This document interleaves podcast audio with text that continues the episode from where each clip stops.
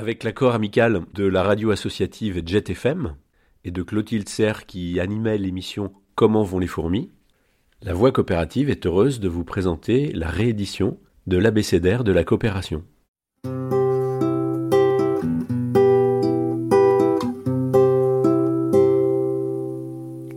Rubrique.cop, la voix coopérative. Réapprendre à coopérer l'abécédaire de la coopération, J comme Johannes Partanen. Petite mise à jour. Lorsque j'enregistrais la chronique coopérative qui va suivre, le dixième chapitre de l'abécédaire Réapprendre à coopérer, en 2008 déjà, je terminais le parcours de transfert de compétences Team Mastery Programme de l'Université Polytechnique de Juvasquila. Quelques mois auparavant, après avoir réalisé un séjour d'études auprès du groupe coopératif Mondragon, un camarade m'avait incité à aller visiter l'école finlandaise qu'il venait de découvrir à quelques 300 km au nord d'Helsinki. Après le choc basque, la découverte du plus grand groupe coopératif européen, l'expédition apprenante dans le Grand Nord me ravit. Je voyais notamment une grande complémentarité entre l'innovation représentée par les coopératives d'activité d'emploi, pour un accompagnement coopératif d'entrepreneurs qui créent leurs activités et apprennent à, entreprendre par l'action, et cette initiative finlandaise destinée aux jeunes qui s'ennuyaient dans les cursus classiques de formation supérieure. Je m'engageais donc rapidement dans le premier groupe de pédagogues, entrepreneurs et consultants de différents pays européens, pouvant bénéficier d'un parcours de formation conduit par les coachs de la Timi Academia finlandaise et inspiré par l'expérience initiée par Johannes Partenen quelques 15 ans plus tôt. J'ai pu continuer depuis à me documenter sur cette initiative radicale et constater par exemple que les premiers étudiants à avoir rejoint l'aventure en répondant à la proposition de Johannes Partanen étaient au nombre de 24 et non de 14 comme je l'indiquais par erreur dans mes propos.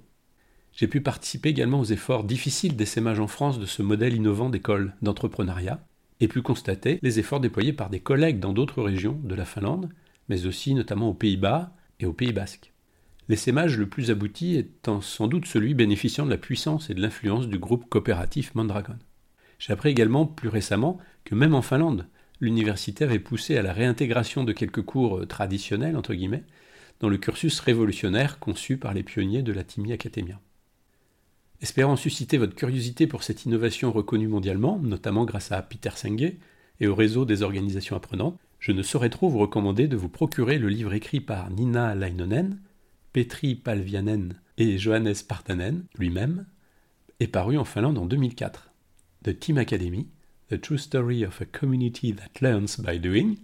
l'histoire vraie d'une communauté qui apprend en faisant.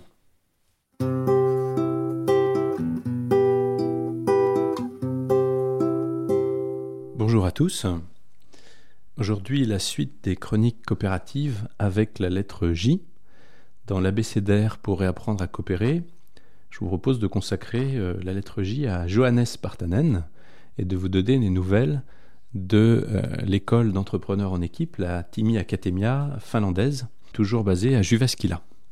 Je reviens sur cette idée à travers le personnage de Johannes Partanen, qui est le créateur de cette école euh, tout à fait particulière, qui, il y a 15 ans, a démarré avec une petite annonce dans l'université polytechnique de Jyväskylä. Sur ce petit mot était inscrit qui veut faire le tour du monde et apprendre un peu le marketing au passage. Et donc, les 14 premiers étudiants qui ont répondu à cette euh, annonce ont été euh, le groupe des pionniers qui ont expérimenté une autre façon d'apprendre à entreprendre et à entreprendre en équipe. Je vous rappelle que euh, l'idée était que les cours magistraux n'étaient plus efficaces et qu'il fallait renouer avec une tradition où l'apprentissage se fait dans l'action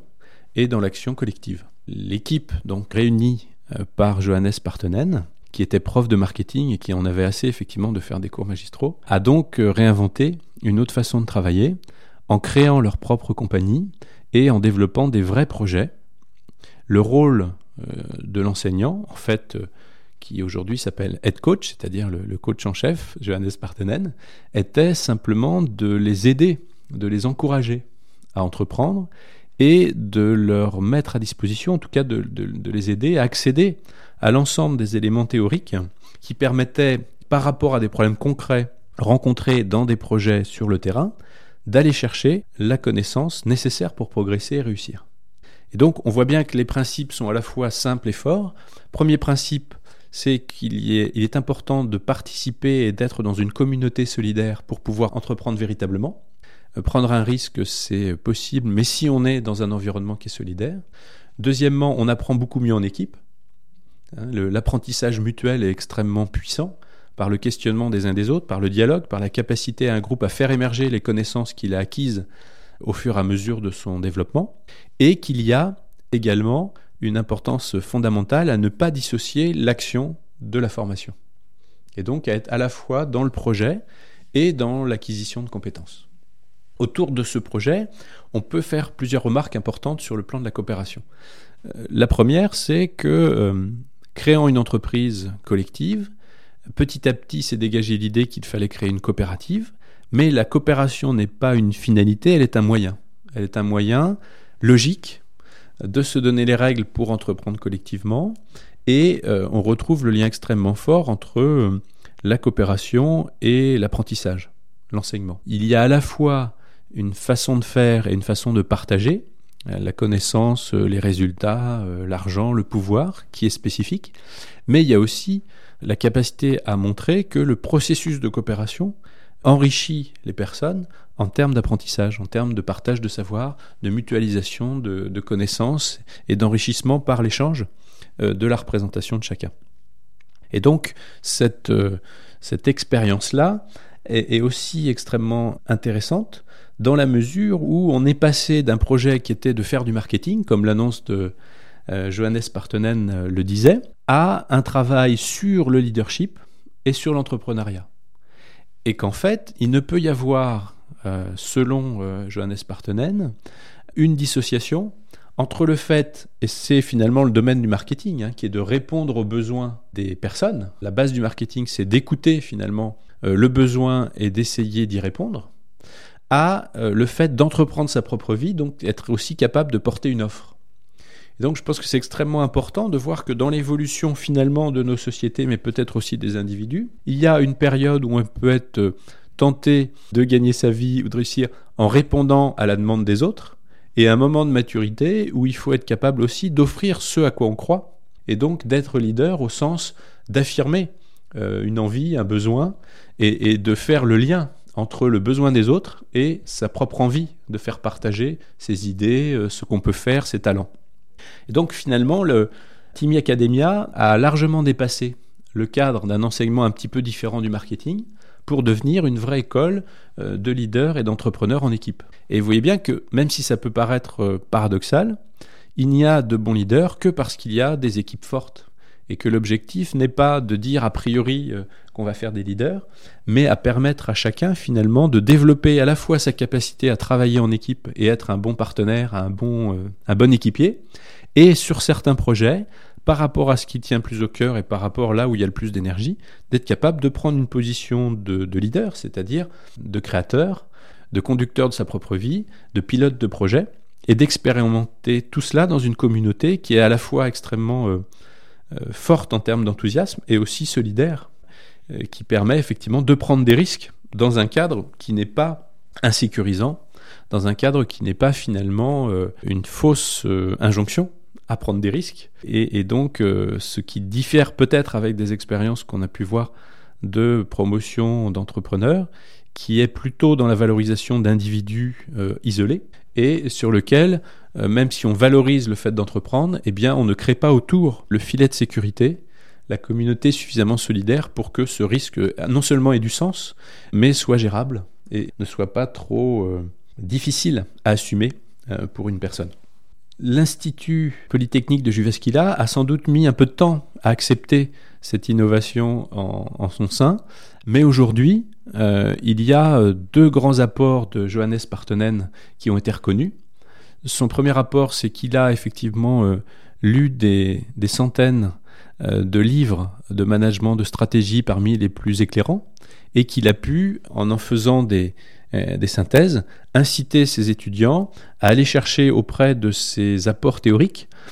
des compétences complémentaires pour réussir leur projet et, les mettre en œuvre. Et donc il y a un énorme travail de ressources sur ce plan qui crédibilise aussi complètement le travail et qui ne dissocie pas une approche pragmatique qui pourrait faire penser au compagnonnage en France, en fait, et une réflexion sur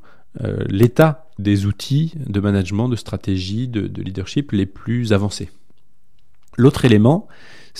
qui est un signe de reconnaissance important, c'est que finalement, aujourd'hui, un certain nombre d'acteurs importants de l'université vont être aussi coachés par euh, Johannes Partonen, c'est-à-dire que cette méthode-là peut s'étendre non seulement à des adultes, hein, mais aussi à des personnes qui sont elles-mêmes en situation euh, d'enseignant ou de transmission de compétences, avec une reconnaissance que le changement de méthodologie peut effectivement renouveler euh, la capacité de développement de l'enseignement, en tout cas à Jyväskylä et peut-être finlandais. Le dernier point d'information, même si à travers les chroniques j'y reviendrai peut-être encore une fois,